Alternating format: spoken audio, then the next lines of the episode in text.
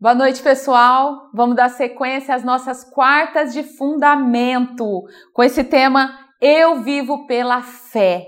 Você que não assistiu das outras quartas-feiras, talvez você não pôde assistir, vai lá no nosso YouTube, lá no canal do YouTube Academia da Fé e tem todos os episódios dessa série, a série Vivo pela Fé.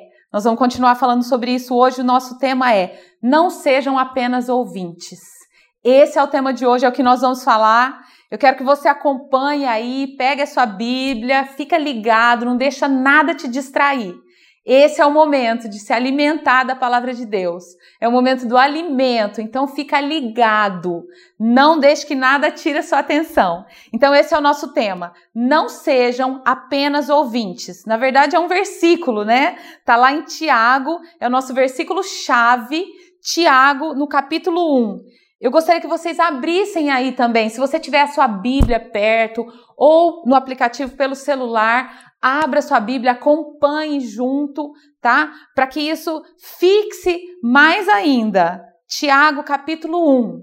Nós vamos ler lá no 22. Eu estou na versão NTLH e diz assim: Não se enganem. Não sejam apenas ouvintes dessa mensagem, mas a ponham em prática, porque aquele que ouve a mensagem e não a põe em prática é como uma pessoa que olha no espelho e vê como é, dá uma boa olhada, depois vai embora e logo esquece a sua aparência. O Evangelho é a lei perfeita que dá liberdade às pessoas. Se alguém examina bem essa lei e não a esquece, mas a põe em prática, Deus vai abençoar tudo que essa pessoa fizer.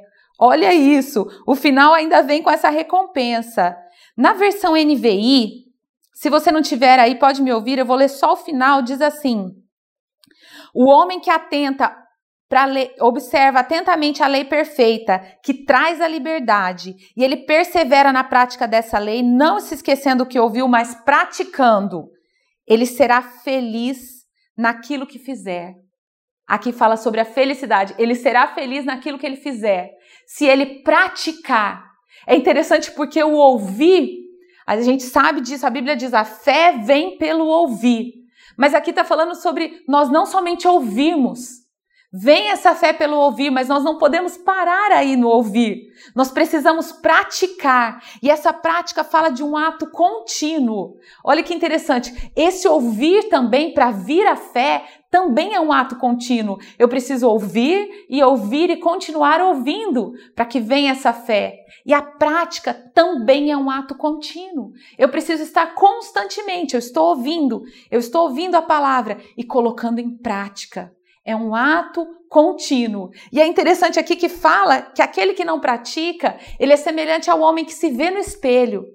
Ele vê a sua imagem ali no espelho. E quando ele sai, logo ele esquece aquela aparência dele. A gente se olha no espelho, um pouquinho depois que você sai, você não lembra mais como você é. Você não lembra mais de você fisicamente. Ou seja, é algo momentâneo, dura por algum momento só. E é isso que o Senhor está nos alertando aqui. E é interessante que fala assim: ó, não se enganem, isso é um engano.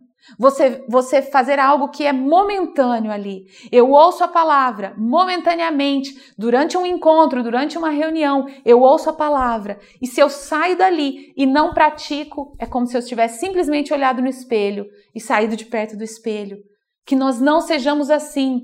Olha, olha que, que perda de tempo, na verdade. Olha que coisa que, que não surte nenhum efeito, não produz nenhum fruto em mim.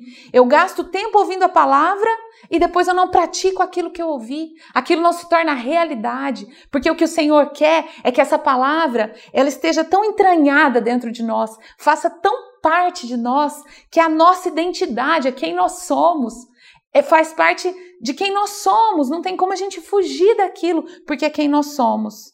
Eu queria até traçar um paralelo aqui para vocês entenderem isso da prática. É como o Senhor, quando o Senhor fala da salvação, que ele fala lá em Efésios: nós somos salvos pela graça, isso é um dom de Deus, através da fé nós recebemos, não vem de nós, não é por causa das nossas obras, para que ninguém se glorie. E a gente pensa que bom, é pela graça, é por causa de um ato de Jesus, eu recebo isso em fé. e não preciso fazer nada? Não é pelas obras? Mas aí a gente completa, a gente vai lá para Tiago, que é onde a gente está, e Tiago fala assim: a fé sem obras é morta, precisa das obras. Mas como é isso? É o resultado. Ali é o fruto. Eu recebi a salvação através da fé, por causa da graça, por causa do sacrifício de Jesus. E aí o fruto disso, o que mostra que eu recebi essa graça através da fé, o fruto disso são as minhas obras. O Senhor diz que Ele preparou as boas obras antes da fundação do mundo para que nós andássemos nelas. Como não precisa? O que quer dizer ali em Efésios é que eu não sou salvo por causa dessas obras. Não é uma troca. É isso que está dizendo ali. Não que não é necessário as obras. A mesma coisa para isso que nós estamos falando aqui. Ah, mas a fé vem pelo ouvir. Então eu já ouvi a palavra de Deus e veio a fé. Mas se eu não pratico aquilo que eu ouvi, se eu não coloco aquilo em ação no meu dia a dia, pra, é, continuamente a prática daquilo, aquilo que eu ouvi vai se perder como a minha imagem no espelho. Tudo aquilo que eu ouvi, tudo aquilo que eu aprendi vai se perder. Eu até escrevi aqui: não há como nós praticarmos a palavra se nós não a conhecermos. Nós precisamos conhecer. Porém, não adianta conhecer se eu não for praticar. É mero conhecimento. Eu vou me encher de conhecimento, eu vou ficar cheio daquele conhecimento se eu não coloco em prática. Se aquilo não é realidade na minha vida, vai ser só conhecimento. É interessante porque parece óbvio, né? A gente pensa, gente, mas é tão óbvio. Eu ouvi, eu preciso colocar em prática. É, parece óbvio, mas não é algo automático, não é algo simples. Eu preciso refletir sobre isso. Por que, que eu preciso refletir? Porque há inimigos, inimigos dessa prática. Eu vou chamar aqui hoje de inimigos dessa prática da palavra. Algumas coisas que podem tentar ser barreiras para que eu pratique essa palavra. Algumas, algumas coisas que podem me atrapalhar de praticar essa palavra. E é isso que eu quero tratar aqui hoje com vocês. Lá em Mateus 13, se você quiser anotar, eu não vou ler toda a parábola, mas fala sobre a parábola do semeador. E isso aqui dá para gente refletir um pouco sobre essa, esse não conseguir praticar a palavra. Porque ali, quando fala da parábola do semeador, que é uma parábola muito conhecida, fala assim: ó, que a palavra, o Senhor compara a palavra a uma semente. E que essa semente, ela pode cair à beira do caminho, e vem os pássaros e pegam essa semente e roubam a semente. E essa palavra também pode cair, essa semente pode cair nas pedras. E aí ela começa a brotar ali, mas ela não tem raiz. E aí ela morre. Acabou. A semente não foi para frente, não produziu nada. E ela pode também cair entre os espinhos. E aí, a hora que cai aquela semente, vem os espinhos, sufocam essa palavra e também não produz. Aquela semente não produz. E também, depois, por fim, a semente que cai numa terra boa e produz e dá frutos, que é isso que a gente quer. Mas o que, que tem a ver com a prática da palavra? Olha que interessante, aqui está falando de três situações em que não vai ter a prática da palavra. Vai ouvir a palavra, mas ela vai cair na, na rocha, ela vai cair entre os espinhos, ou essa palavra vai ser roubada. Então aqui já está mostrando três inimigos dessa prática da palavra. Esse que cai à beira do caminho e vem os pássaros e roubam. Eu coloquei os três com M, até para ficar bem didático, assim, para a gente se lembrar. Esse que cai à beira do caminho e vem os pássaros e roubam. O que, que é isso? É o maligno. A Bíblia fala dessa forma: é o maligno. Ele vem e rouba a palavra. Você não coloca em prática, porque você ouve a palavra e vem o maligno e rouba a palavra do nosso coração e a gente não consegue colocar em prática. O segundo também é mente fala que cai sobre a rocha, não tem raiz. Isso fala da nossa mente, da nossa humanidade, aquilo que é humano. A palavra cai e ela é confrontada por aquilo que está na nossa mente. Quantas vezes nós temos fortalezas na nossa mente, nós temos verdades absolutas dentro do nosso coração e a palavra vem para confrontar essas verdades e nós não deixamos, nós não deixamos penetrar, porque a gente já criou uma fortaleza na nossa mente.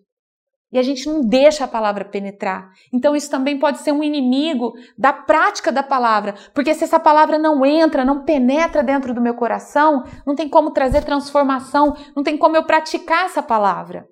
Então, a nossa humanidade, a nossa mente, essas fortalezas, essas certezas absolutas, verdades absolutas que a gente tem dentro de nós, talvez por causa da nossa criação, a maneira como nós vivemos, algumas coisas que nós ouvimos, que criam essas fortalezas, essas verdades, que às vezes são intransponíveis se nós não permitirmos. Porque quando nós permitimos, Deus vem e destrói tudo isso derruba tudo isso e constrói um novo edifício baseado nas verdades da palavra, quando nós permitimos. Então, um dos inimigos dessa prática da palavra é a nossa, nossa humanidade.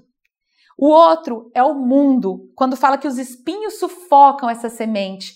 Vem o mundo e sufoca os cuidados desse mundo. Às vezes a gente pensa no mundo, a gente fala assim, ah, são as pessoas do mundo. Quando a Bíblia fala de mundo, não é para nós nos afastarmos das pessoas, não gostarmos das pessoas do mundo, não é isso. A Bíblia nos manda amar o pecador, a gente odeia o pecado. Então, quando fala aqui de mundo, está falando desse sistema, dessa maneira de viver, de como é o reino do mundo, de como que é o governo desse mundo, essa maneira de viver que é contrária ao reino dos céus. Exatamente o oposto. Enquanto o reino dos céus fala para você, é, anda a segunda milha, dá o outro lado da face, o mundo fala: não leva desaforo para casa. Você, você, você não pode ouvir isso. Você tem que retribuir. Ninguém pode falar assim com você. O importante é você. Aí a Bíblia fala, vem e fala: tenha o outro como superior a você. Pense no outro. Ame o outro como você ama você. Então, assim, o sistema desse mundo é totalmente contrário ao sistema dos céus. Então, aqui, um dos inimigos dessa prática da palavra é esse sistema do mundo. Então, nós falamos aqui maligno, mente e o mundo. Mas o que eu quero tratar, na verdade, hoje com vocês não é esses três, não são esses três. Eu não vou me aprofundar em nenhum desses três. Eu quero me aprofundar um pouco mais com vocês nesse quarto inimigo, que tem um pouquinho de cada um, que é a religiosidade. É sobre esse inimigo da prática da palavra que eu quero falar com vocês a religiosidade. Ela vai ter um pouquinho de cada um desses. Ela tem um pouquinho de o jeito do mundo, do sistema do mundo, tem um pouquinho dessa nossa humanidade, a nossa mente, os nossos sofismas que a gente traz, personalidade, criação, tudo isso. Tem também o maligno, porque ali ele encontra brechas para nos atacar. Então, o que eu quero aprofundar um pouco mais, como inimigo da prática da palavra. Nós falamos no começo, não sejam ouvintes, sejam praticantes. Como a gente ser praticante, vencendo esses inimigos aqui que nos atrapalham de praticar. E um deles é a religiosidade. Por que, que a gente tem que falar sobre isso? A gente precisa detectar o que nos atrapalha, a gente precisa dar nome, a gente precisa enxergar aquilo que nos atrapalha para que nós possamos vencer. E a religiosidade é uma dessas coisas. Tem algumas pessoas que ouvem essa palavra e falam, mas é algo bom ser religioso, né? Ser religioso é porque é de Deus. Mas quando a gente fala de religiosidade aqui, a gente está tratando como algo que não é bom. O que, que é essa religiosidade que eu estou falando aqui como algo que não é bom? quando a gente fala da religiosidade como tradição, como os rituais que a gente faz, como a rotina, a obrigação, a superficialidade, o costume. Eu vou à igreja de domingo porque eu tenho uma tradição, eu me acostumei a ir no domingo. Então, assim, nós não devemos ir como um costume, como uma obrigação. Nós vamos como algo vivo, nós queremos estar ali. Não é algo é, que eu faço rotineiramente, como ir à academia, como um trabalho, como coisas do meu cotidiano. Não, não é isso é religiosidade, mas não é isso que nós devemos viver. Não é o que o Senhor quer que nós vivamos. E pensando nisso, não tem como, assim, é, é eu acho que é um exemplo muito bom aqui quando o Senhor fala do filho pródigo. a parábola do filho pródigo, ela traz isso para a gente, um exemplo muito claro do que é religiosidade. Essa parábola a gente sempre falou do filho pródigo como aquela pessoa que saiu da casa do pai, o filho que saiu da casa do pai e foi para longe e deu tudo errado, ele não devia ter saído. E às vezes a gente até faz você que saiu da casa do pai, você que foi para longe, volta para os braços do pai, que ele vai fazer uma festa. A gente ressalta muito nessa parábola o filho que foi embora.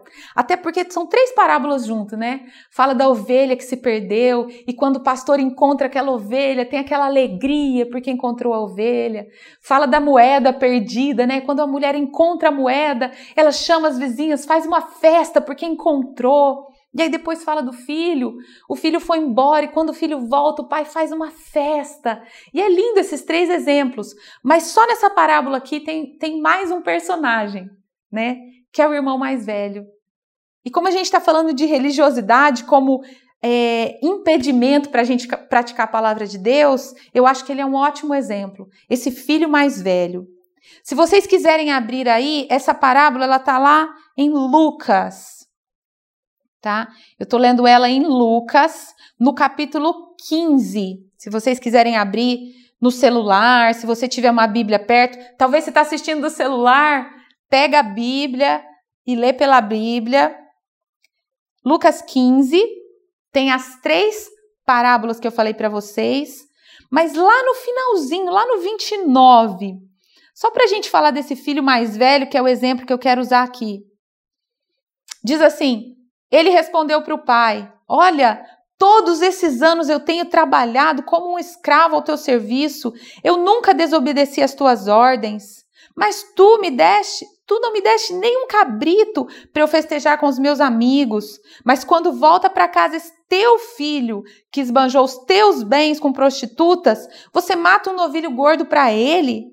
E diz o pai: Meu filho, esse meu filho aqui é como se dissesse: você não entendeu nada, meu filho. Você está sempre comigo e tudo que eu tenho é teu.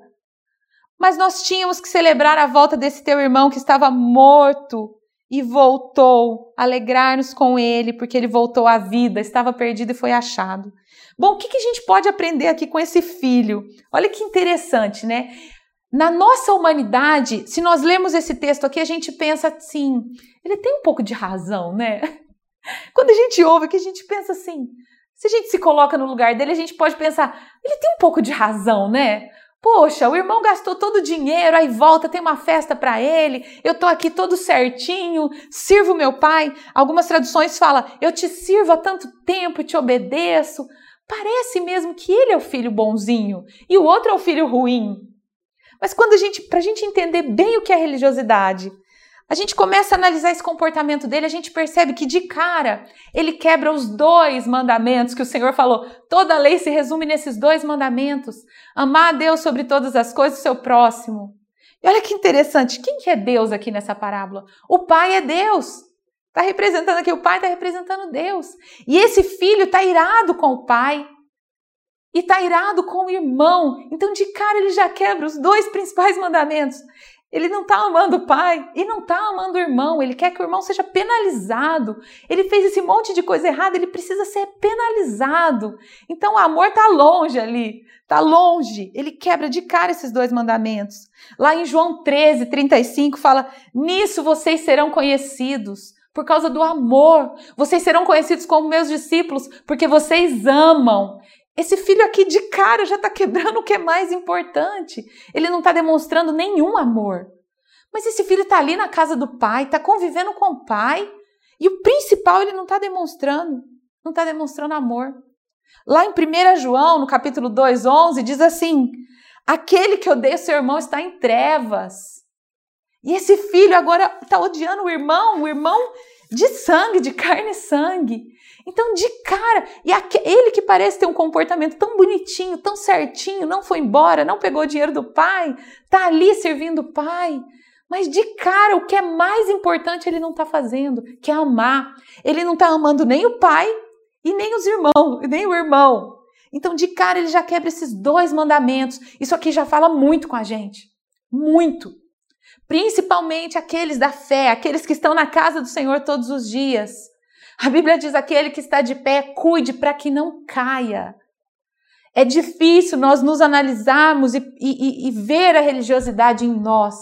Às vezes nós pensamos, não, eu sou moderno, não, eu não sou uma pessoa religiosa, eu sou moderno. É difícil nós enxergarmos em nós mesmos essa raiz de religiosidade que Deus pode quebrar em nós. O segundo ponto, olha o que, que ele fala para o pai, lá no 29 mesmo. Há tantos anos eu te sirvo. Essa palavra aqui no grego, ele é duléu, quer dizer escravo. Há tantos anos eu te sirvo. Ali ele se vê como escravo. É como se ele dissesse: Eu sou escravo aqui tanto tempo, eu estou só esperando a minha recompensa. A relação dele com o pai é uma relação de, de escravo e senhor. Ele faz as coisas por medo. Aquela pessoa que faz por medo, ele não faz o errado, não é porque ele não quer fazer, ele queria fazer o que o irmão mais novo fez, talvez. E ele não faz por quê? Porque ele tem medo. A relação dele com o pai, ele é escravo ali. E o escravo que ele mais quer é ficar liberto o quanto antes possível. O irmão mais novo não espera o pai morrer para pegar a herança, ele já quer pegar a herança e ir embora. E o irmão mais velho, será que ele está esperando? Eu estou só esperando ele morrer? Será que é essa a intenção? Porque ele está ali, mas ele é um escravo. Ele não é livre.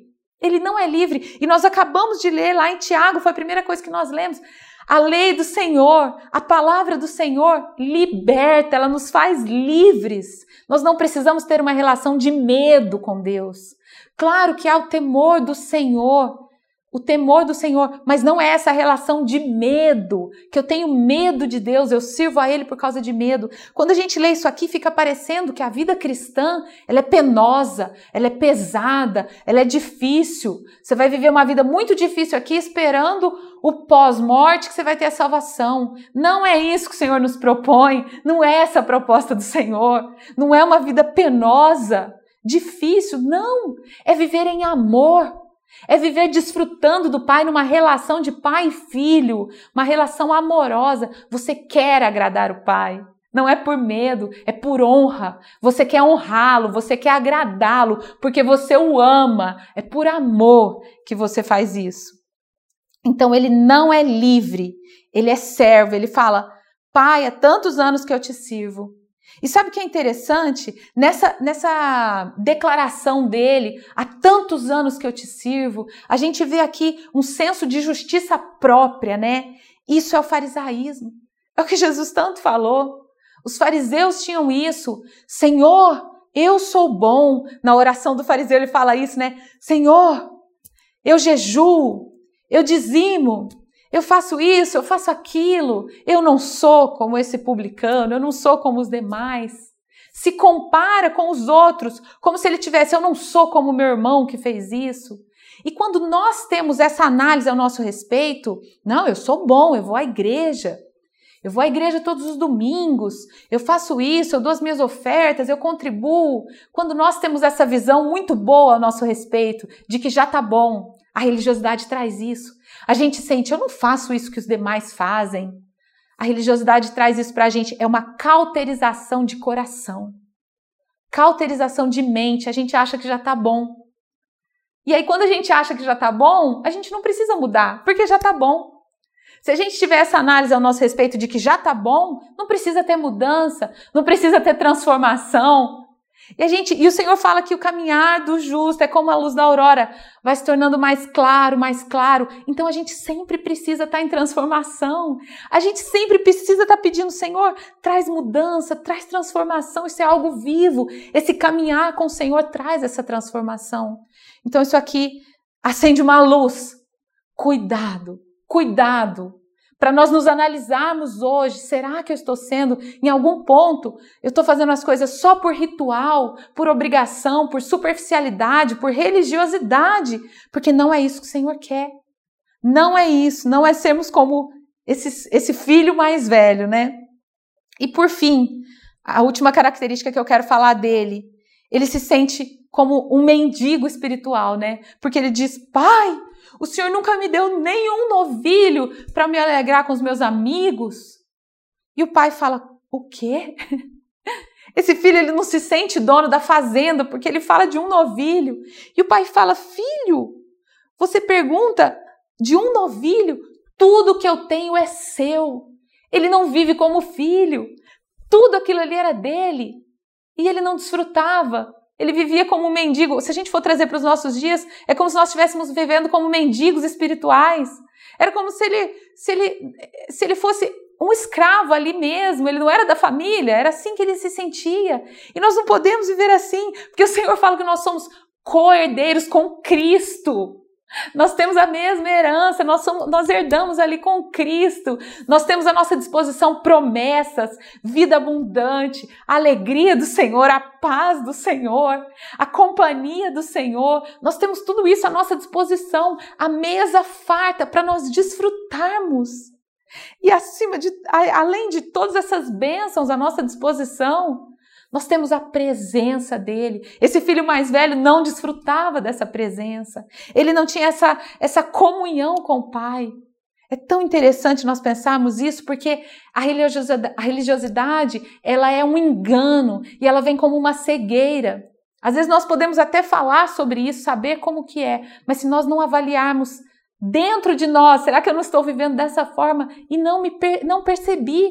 Eu não notei, porque pode ser enganoso e silencioso essa cauterização do nosso coração. E depois que cauteriza, vira pedra, é difícil quebrar.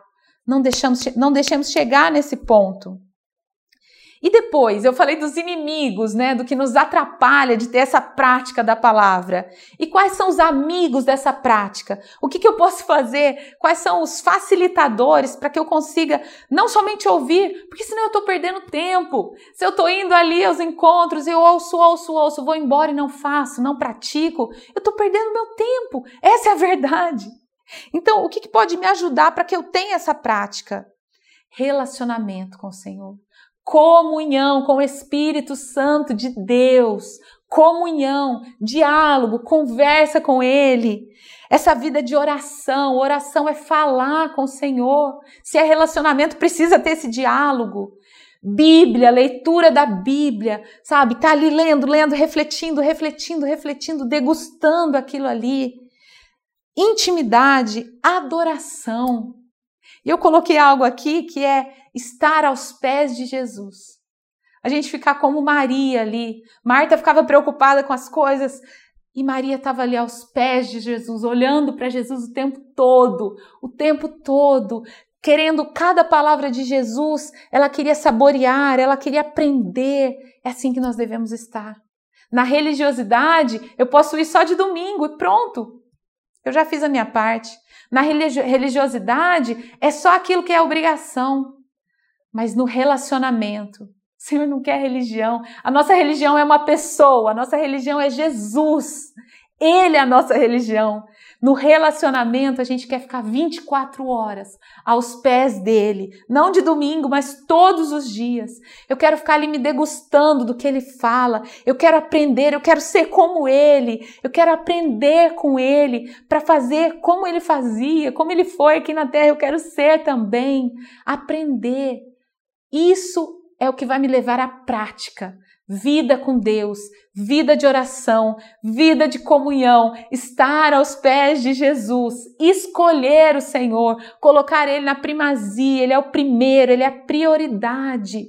Eu não levanto as minhas mãos para Ele como um ritual, porque eu tenho que levantar. Não, eu levanto porque eu quero me render a Ele, eu quero mostrar para Ele uma atitude de entrega. Isso não pode ser um ritual. Eu não faço oração com cronometrada porque eu tenho que. Não, não. Eu quero quero falar com Ele, eu sinto saudade de estar ali falando com o Senhor, eu não quero passar tempo sem falar com Ele, eu quero ficar o tempo todo em comunhão com Ele, pedindo o conselho do Senhor. Espírito Santo me direciona para onde que eu devo ir, me ajuda nessa escolha, nessa decisão. Não sou eu que vou decidindo e Ele vem atrás, não. É comunhão. Comunhão. O contrário dessa religiosidade é profundidade, porque a religiosidade é superficial, é só ali no raso, na superfície. O contrário disso, essa vida de comunhão, de adoração, de intimidade, de oração, é profundo, vai fundo, traz transformação, traz essa prática da palavra, o viver a palavra continuamente, porque é quem eu sou. A gente fica tão entranhado, fica tão entranhado ali conosco, essa convivência com Jesus, a ponto que se alguém te pergunta perguntar: Ah, você é a favor da pena de morte? Você precisa pensar: peraí, Jesus, eu sou? Não, não é, a gente ama a vida. Não, eu não sou. Então, assim, já é você com ele, tudo junto, misturado. É isso que o Senhor quer, essa profundidade.